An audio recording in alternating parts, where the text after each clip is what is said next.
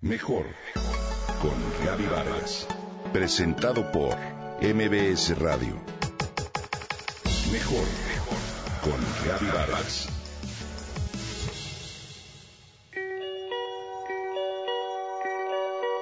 En el rostro añejo que dejaba ver el velo de la mujer musulmana, se leían los tiempos difíciles que había vivido. Esa tarde me tocó sentarme frente a ella en el metro de París. El arrullo del movimiento del vagón, el sonido monótono que producen las ruedas sobre las vías y las miradas ausentes de todos los pasajeros logran quitar las máscaras y descubrir al observador diversas y reveladoras historias.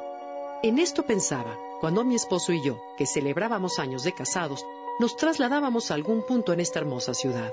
Antes de que me succionara el efecto de dicho vaivén, Observé esta mujer cuyo rostro y energía revelaban experiencia, trabajo, carencias y mucho esfuerzo, quizá para sacar adelante a una familia. En la siguiente parada se subió una joven de falda corta, botines negros, audífonos al oído, mochila en la espalda, que permaneció parada junto a nosotros. Su energía y actitud despistada contrastaban por completo con la de la señora musulmana. No pude evitar pensar en el abismo que había entre estas dos mujeres, más allá, por supuesto, de la diferencia en raza y edad. Sin embargo, tenían una cosa en común. Las dos se veían ensimismadas con alguna preocupación y la mente en otro lado. Me imaginé sus vidas.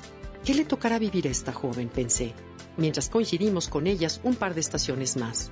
Nadie lo sabe, como tampoco lo supo la señora musulmana cuando tenía su edad. Ese es el misterio de la vida, que a todos nos toca forjar, resolver o sortear de la mejor manera posible. Qué padredad la de esa joven, ¿no? Le comenté a Pablo, mi esposo.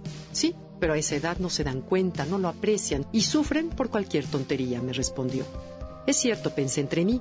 La respuesta de Pablo me llevó a pensar que cuando eres joven, a pesar de los regalos que la inconsciencia te da, la preocupación por ser aceptado, por pertenecer, por encontrar el amor o por el desamor, por acabar la carrera o por comerse el mundo, te hacen creer que como en el metro, el éxito y la felicidad se encuentran siempre en alguna estación futura, nunca en el ahora.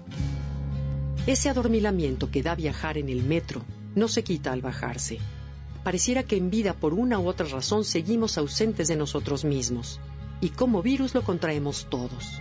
Sin darnos cuenta pasamos de la juventud a la madurez con la preocupación de que la felicidad debe estar en algún otro lado. Materialmente sufrimos en esa persecución sin que haya una meta, un punto de llegada. La solución está en recuperar el ahora, despertar y cambiar nuestra relación con este instante, el único lugar en donde tenemos la oportunidad de volver a empezar. Cada hora es una invitación a dejar el pasado. Cada ahora inicia el camino para un futuro mejor si así lo decidimos. Cada hora es un regalo que la vida nos da. Sin importar la situación, la edad, el estado financiero, el estado de salud, el ahora se presenta como un regalo para cambiar nuestra actitud y así el futuro y la vida.